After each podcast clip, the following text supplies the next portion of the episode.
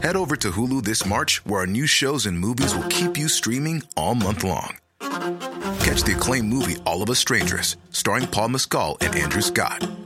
Stream the new Hulu original limited series We Were the Lucky Ones with Joey King and Logan Lerman. And don't forget about Grey's Anatomy.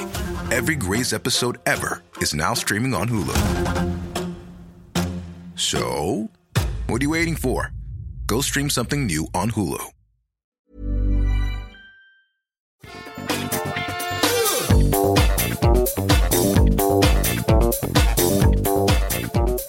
Bonjour à tous et à toutes et bienvenue dans cette édition euh, estivale de Positron. Je suis Patrick Béja et dans cette émission, je vous recommande les trucs qui m'ont plu ces derniers mois, ces dernières semaines euh, dans le domaine bah, du cinéma, de des séries télé, de musique. J'ai plus trop le temps d'écouter de la musique hein, ces derniers temps quand même, Euh, mais j'ai le temps de lire et donc c'est une édition littéraire de Positron aujourd'hui avec trois recommandations, pas deux, mais trois, trois livres qui sont euh, dans des styles extrêmement différents et qui sont chacun pour euh, les fans de ce genre de choses. Donc il n'y a pas vraiment de recommandations pour tous, mais j'espère que euh, dans tous ces trucs, il y aura des choses qui vous intéresseront ou qui vous plairont. Comme vous l'avez vu dans le titre, je vais vous parler de Disrupting the Game, de Press Reset et de Why Nations Fail. Euh, trois livres dont les deux premiers pourraient sembler euh, assez similaires et en ré- réalité pas énormément, même s'ils intéresseront peut-être euh, les mêmes personnes. Et avant de me lancer dans le, le- le- les recommandations elles-mêmes, je voudrais dire que j'ai lu ces livres entre guillemets, parce qu'en fait, je les ai pas lus, je les ai écoutés. Et euh, comme j'en parle de temps en temps, bon, euh, j'aime les podcasts, hein, ça vous surprendra pas. Euh, et comme j'aime les podcasts et que j'ai l'habitude d'écouter des podcasts et que j'ai toujours mes AirPods dans les oreilles pour faire mes mes, mes différentes activités, que ce soit la lessive, la vaisselle, que je conduise ici ou là. Enfin bref, j'ai toujours, je suis toujours en train d'écouter quelque chose.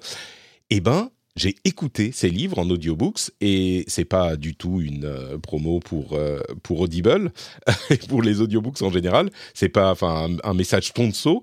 Même si je serais très, très heureux de faire des messages sponsor pour eux, parce que euh, c'est vraiment un truc que j'utilise énormément et en fait, je lisais peu, je lisais euh, très peu même, jusqu'à ce que je commence à utiliser Audible. Et si vous êtes, alors je devrais pas vous dire ça parce que ça va faire que vous écoutez peut-être un peu moins de podcasts, donc continuez à écouter mes podcasts, mais euh, et des podcasts en général. Mais si vous avez un petit peu plus de temps et que vous voulez euh, vous divertir ou vous éduquer, bah vraiment les audiobooks ça a été une, une découverte pour moi il y a quelques années. Je sais pas, il y a, j'ai commencé à en écouter il y a 6, 7 ans, peut-être quelque chose comme ça. Je me suis pris un abonnement Audible qui coûte euh, 10 euros par mois, je crois.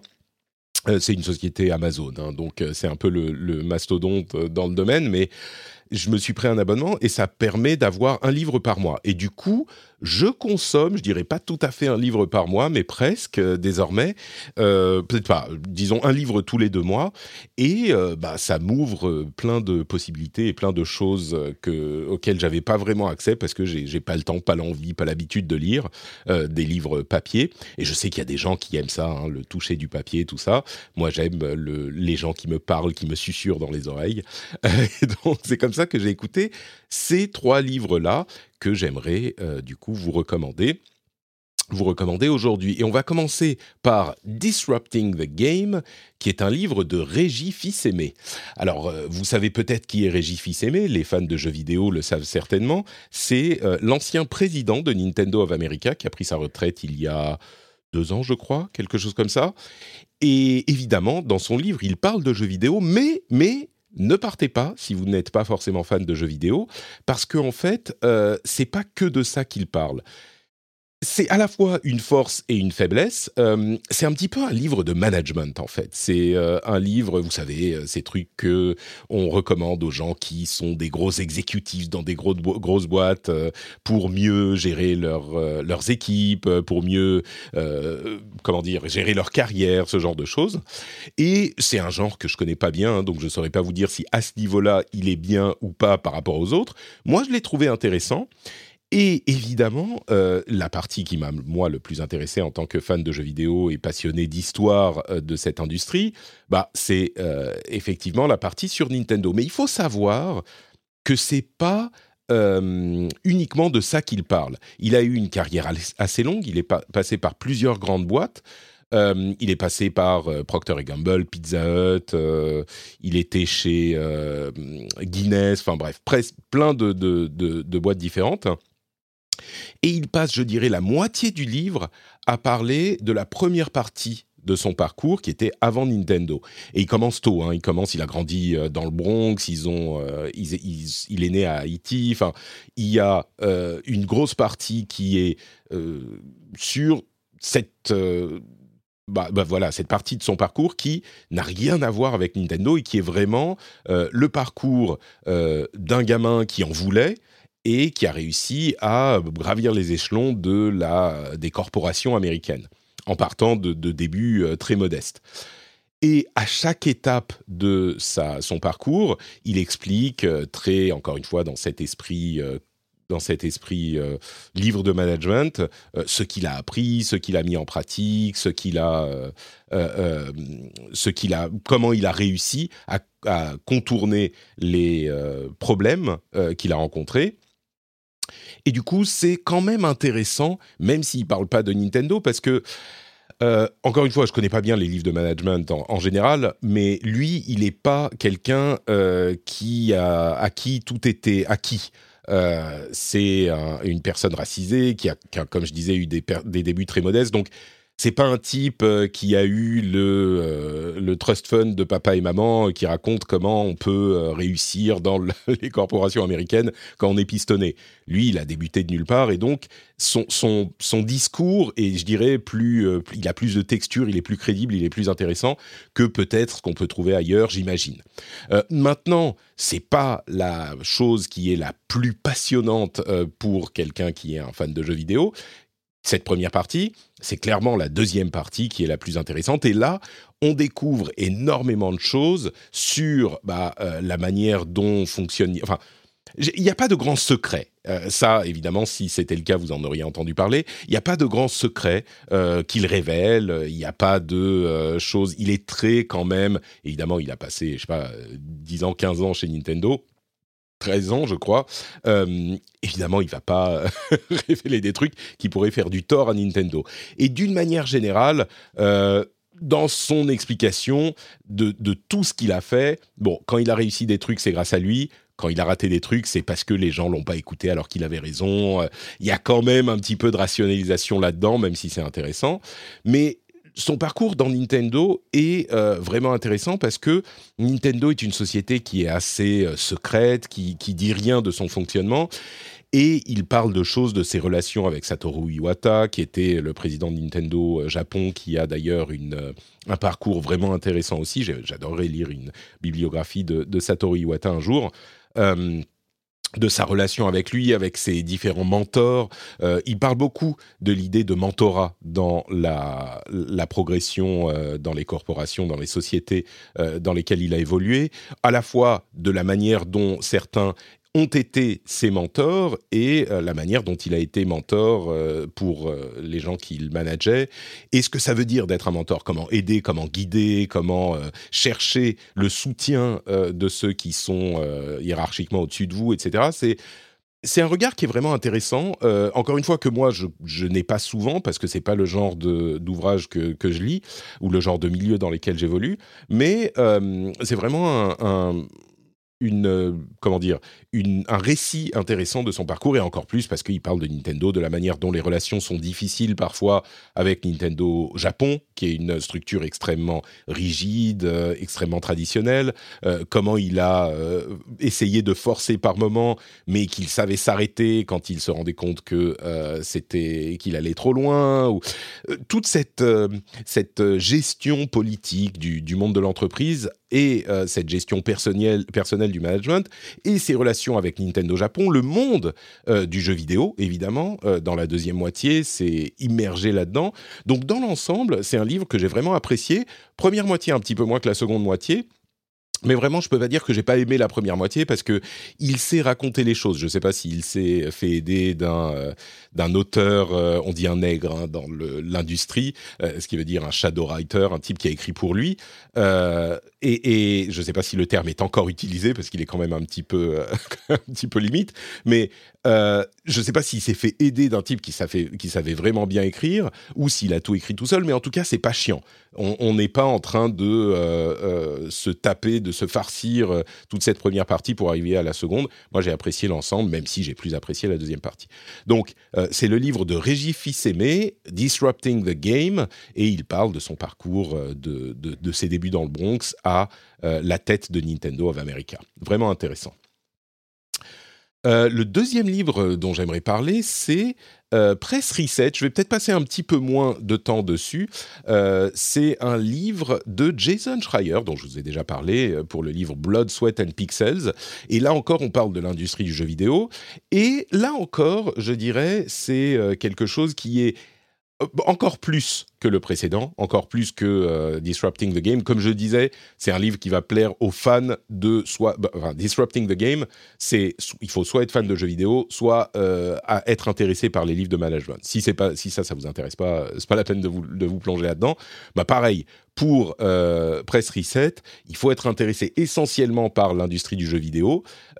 sinon, c'est pas vraiment la peine de vous de vous lancer c'est un livre où il, euh, Jason Schreier, contrairement au, à Blood, Sweat and Pixels, où il parle de euh, la, du développement, vraiment, il se concentre sur le développement de différents types de jeux, et on apprend comment se passent ces développements, c'est passionnant. Là, il se concentre, alors évidemment on parle beaucoup de développement, mais il se concentre essentiellement sur euh, le, parcours des développeurs et la manière dont ils sont euh, malmenés par l'industrie. Euh, que ce soit pour des développeurs relativement indépendants, il part très loin, il part dans les années 80-90 euh, jusqu'à aujourd'hui, et la manière dont euh, bah, l'industrie est, turbulente, la manière dont bah, les impératifs financiers vont influencer le parcours de développeurs qui essayent de faire des jeux auxquels ils croient. ce que j'aime avec Jason Schreier, c'est que généralement, euh, il, a un regard qui est vraiment euh, professionnel, objectif sur les choses, et lui, il est très très euh, pro pro syndicat, pro. Enfin, vraiment aux États-Unis, c'est quelque chose qui est nécessaire où le, les sociétés et les dirigeants ont tout pouvoir sur la vie des, des employés, et il est très anticapitaliste. Peut-être pas anticapitaliste, c'est peut-être un peu fort ce terme mais il est très, il voudrait que euh, les, les, développeurs soient mieux traités dans l'industrie. C'est peut-être euh, une meilleure manière de le dire. Et donc, il est vraiment du côté des développeurs, mais il n'est pas. Euh, il réussit à garder un certain une certaine objectivité.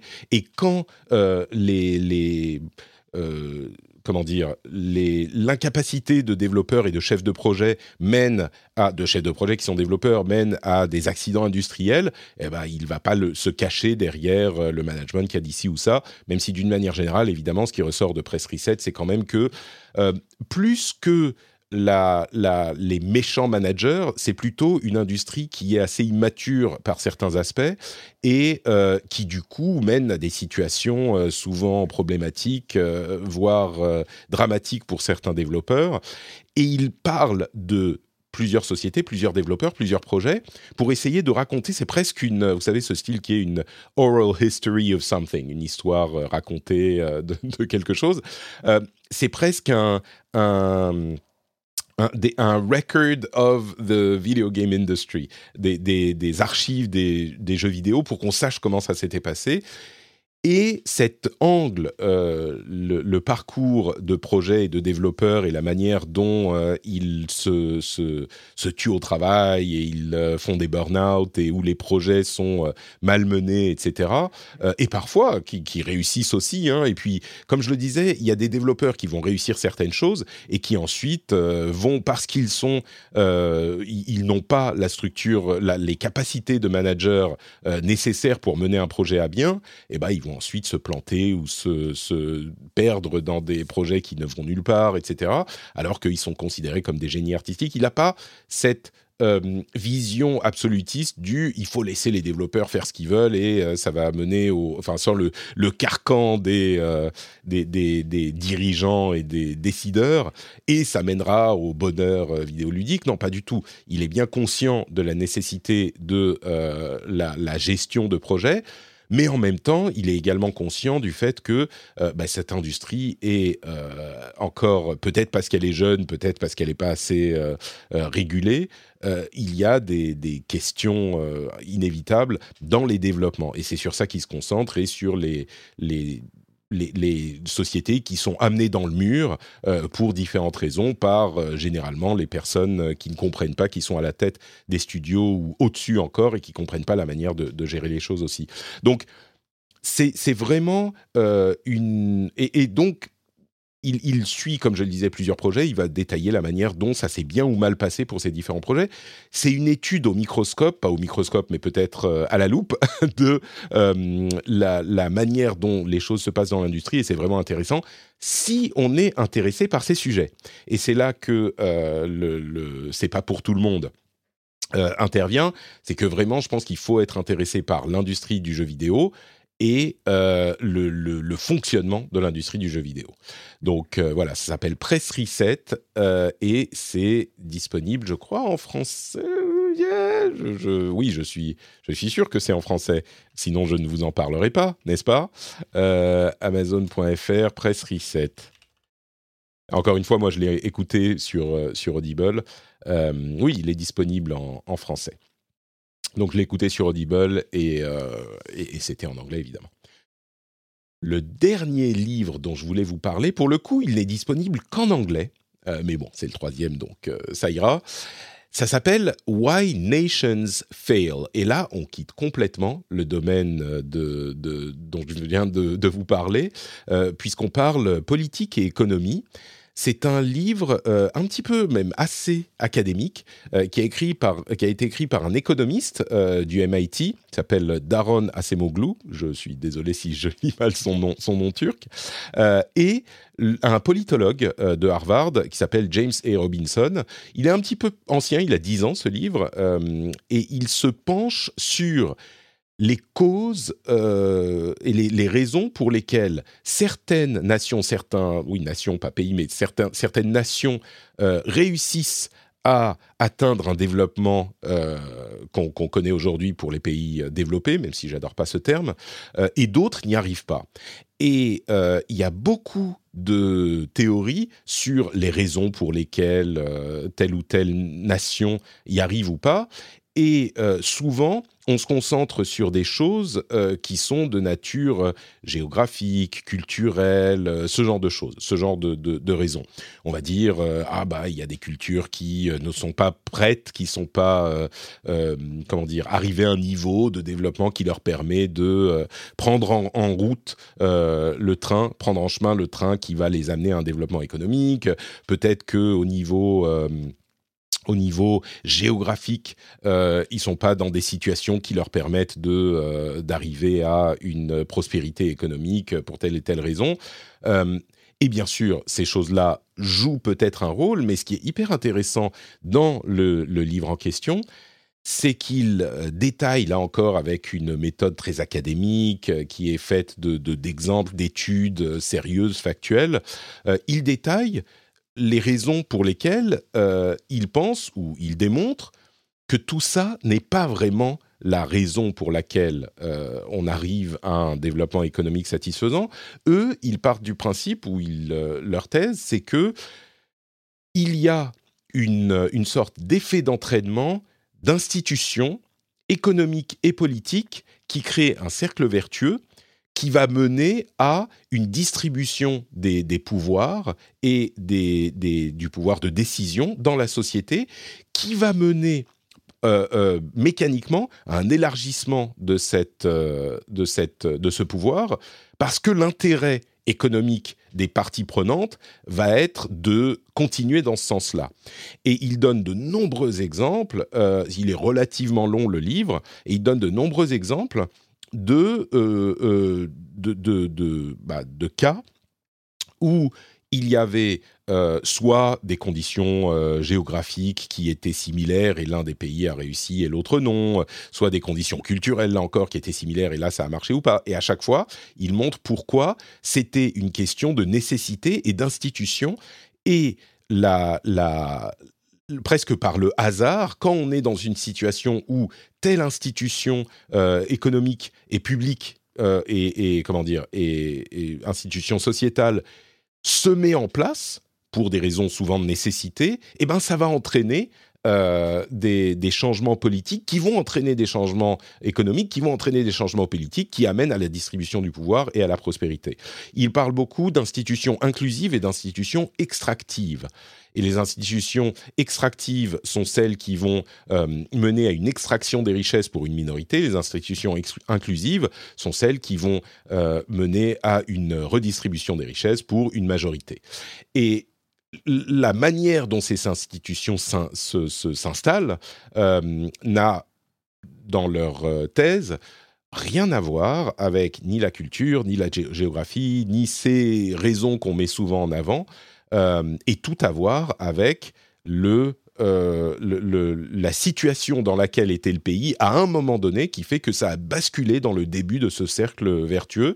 Et quand on dit cercle vertueux, évidemment, hein, on pense à des événements euh, comme, euh, pas, la Révolution en France ou la, la Glorious Revolution en Angleterre, euh, qui sont, qui passent par des périodes, en particulier en France, mais il y a d'autres exemples aussi, mais par des périodes extrêmement turbulentes, voire extrêmement violentes. Et, et c'est pas genre tout à coup les choses se débloquent et tout va bien, évidemment, mais il, il y a une sorte de jeu de domino qui se met en place, qui fait que mécaniquement, à, des, à des moments clés de l'histoire, eh bien, il y a des choses qui euh, vont dans une direction plutôt qu'une autre, qui amènent, et évidemment, c'est pas garanti, hein, mais qui amènent parfois à des situations où on passe d'institutions extractives, euh, comme euh, les sociétés féodales ou ce genre de choses, à des institutions beaucoup plus inclusives. et la paire institution économique et institution politique est inséparable. Euh, et, quand on a, il donne des exemples hyper intéressants. Par exemple, le livre a été publié en 2012 et il parle par exemple de la manière dont évolue la Chine. Euh, en 2012, on n'était pas du tout dans une situation, euh, dans la situation qu'on connaît aujourd'hui pour la Chine. et ils, ils disent ce genre de choses, le, développement économique de la Chine risque d'être compliqué à faire perdurer s'il n'y a pas quelque chose qui, change, parce que ils sont au milieu d'institutions euh, extractives et pas d'institutions inclusives. Et le genre de euh, développement économique explosif qu'on connaît dans euh, certaines nations avec des institutions extractives a généralement connu un coup d'arrêt parce qu'il ne laisse pas la place à la destruction créative euh, des institutions économiques qui sont inclusives et qui permettent à chacun de prendre part à la vie économique du pays. Il donne l'exemple donc de la Chine avant que les choses commencent un petit peu à se poser problème ces dernières années. Euh, il donne l'exemple de, de la Russie, enfin de l'Union soviétique. Il y a plein plein d'exemples et, là je parle des deux, euh, des deux les plus notables, mais il y a plein d'exemples et ils sont à chaque fois vraiment intéressants euh, et, très divers, très variés. Il parle évidemment d'Afrique, d'Amérique du Sud, mais aussi euh, des, pays occidentaux. Enfin, vraiment intéressant, peut-être un petit peu, euh, bah, un petit peu dry, un petit peu académique. Donc, on est dans une discussion qui est pas non plus la chose la plus captivante qui soit. Vous n'allez pas tourner les pages en vous demandant ce qui se passe au chapitre d'après. Mais euh, si ce genre de discussion vous intéresse, euh, je pense que vous en retirerez quelque chose. Euh, c'est une vision du, de, l'économie et du, du, monde et de l'histoire qui est un petit peu différente de ce qu'on connaît jusqu'à maintenant et qui me semble assez éclairée. Donc voilà, ça s'appelle Why Nations Fail. malheureusement, c'est disponible qu'en anglais. Hein. Ah, encore que, euh, prospérité, puissance et pauvreté, pourquoi certains pays réussissent mieux que d'autres? Ah, ah Il est disponible en français? Pourquoi les nations échouent? Euh, Tac, tac, tac. Bon, j'ai l'impression qu'il est disponible en français aussi. Euh, je vais vérifier pourquoi les nations échouent. Bon, c'est effectivement disponible en français. Euh, peut-être que je le mettrai, bon, je vais le laisser en anglais dans le titre, mais ça s'appelle Pourquoi les nations échouent. Vous le trouverez sur Amazon. Euh, moi, je vous le recommande sur, euh, sur Audible. Hein, si, c'est même un petit peu plus facile à, lire, je pense, que des, des livres, des, des, romans, quand on a ce genre de choses dans les oreilles. Donc, euh, Disrupting the Game, qui est un livre que je recommande aux fans de ce genre, Press Reset, euh, un livre que je recommande aux fans de ce genre, et Why Nations Fail, Pourquoi les nations échouent, qui est un livre que je recommande également aux fans de ce genre. Je vous remercie d'avoir écouté cette émission. Je vous souhaite une excellente, euh, excellente bah, semaine vacances même. Et puis on se retrouve bientôt pour un nouveau positron. Ciao à tous et à toutes. Bisous.